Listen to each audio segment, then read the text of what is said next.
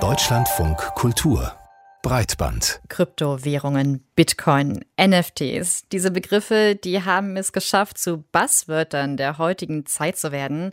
Jeder hat da irgendwie eine Vorstellung drüber, die sich aber schon auch oft auch aus Legenden oder großen Versprechungen speist. Ja, zum Beispiel, dass Leute damit sehr reich oder wahlweise sehr arm geworden sind, dass das die Währung der Zukunft ist oder sich schon längst überholt hat, der Schlüssel zu einer besseren Welt oder die Währung für Kriminelle. Ja, oft sind diese Vorstellungen schon extrem, genauso wie es begeisterte Krypto-Fans und strikte KritikerInnen gibt.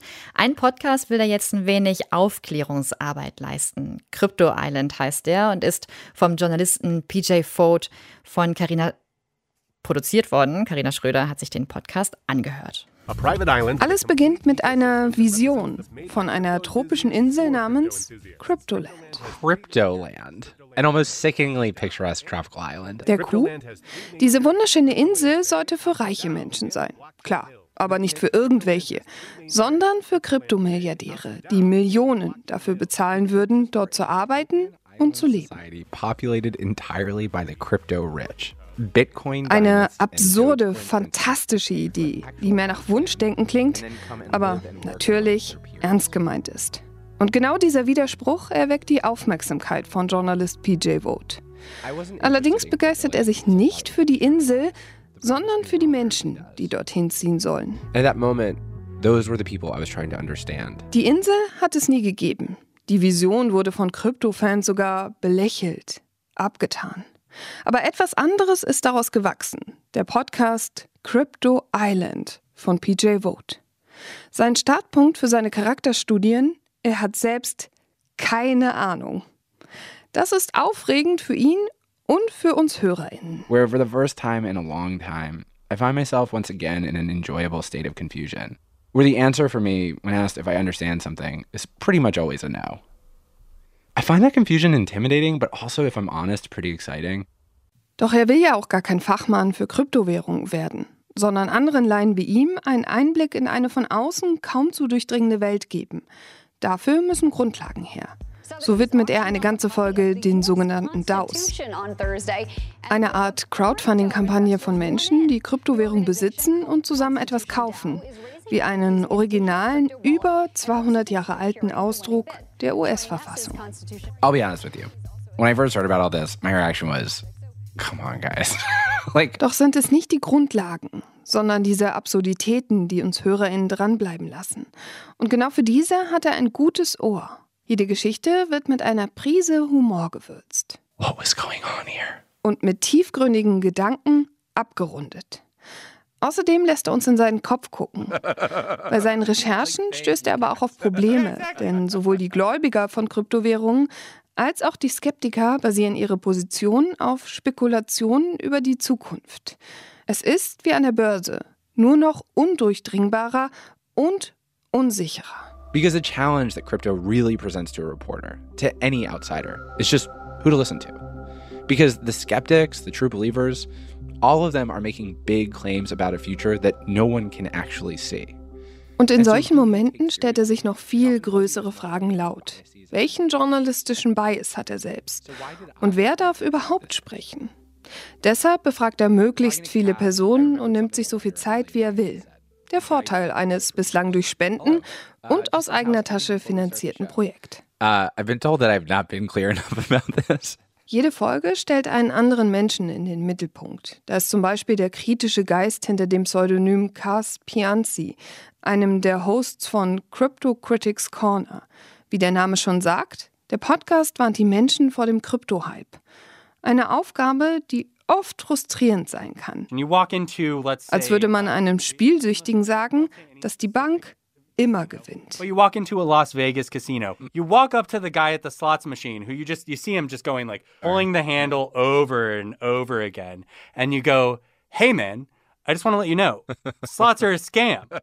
Kritiker bekommen etwas weniger Platz als die vermeintlichen Erfolgsgeschichten wie die des Drogendealers der Kryptowährung mit Hoffnung verbindet. Auch scheinbar Chancenlose können hier das große Geld machen. Things like crypto and weed gave them an opportunity to actually have real wealth. Thematisch und auch handwerklich erinnert Crypto Island an seinen früheren Podcast Reply All. Jene beliebte Show über das Internet, die PJ Vote mit erfunden hat und die gerade eingestellt wurde. Hey PJ. Hey Alex. Jedoch musste Vote Reply All bereits im vergangenen Jahr verlassen, nachdem der Podcast in einer Miniserie über strukturelle Benachteiligung und Machtmissbrauch beim Kochmagazin Bon Appetit berichtet hat. Denn PJ Vote und andere hatten sich selbst dagegen ausgesprochen, dass die Mitarbeitenden hinter dem Podcast eine Gewerkschaft gründen dürfen. Da passten Berichterstattung und eigene Haltung wirklich nicht zusammen. Daher fällt auch besonders auf, wie vorsichtig PJ Vote bei Crypto Island ist. Oft droht er sogar bei aller Faszination zu unkritisch zu werden. Wer eine beißende Anklage von ihm erwartet, wird enttäuscht.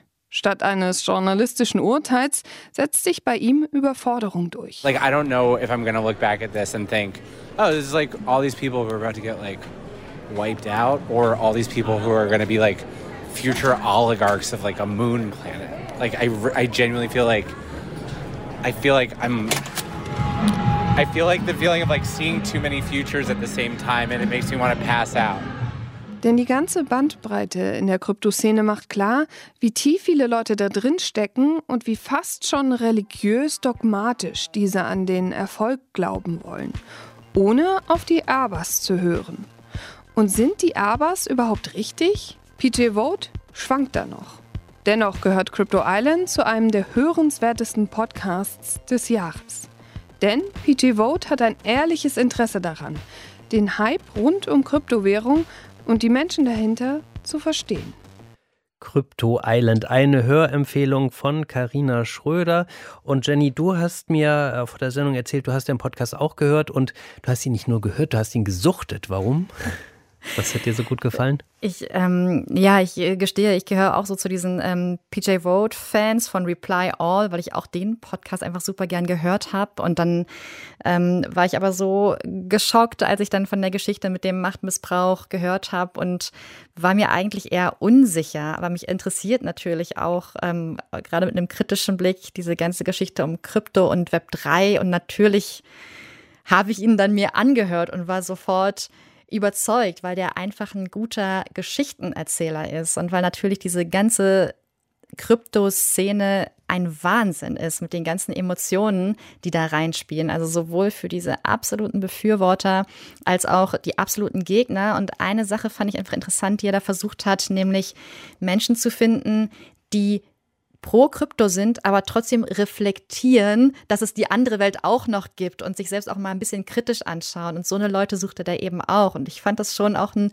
guten Ansatz. Ansonsten würde ich mich aber komplett äh, dem Urteil von ähm, von Carina Schröder anschließen. Ich finde, das ist ein absolut empfehlender Podcast und klingt gut.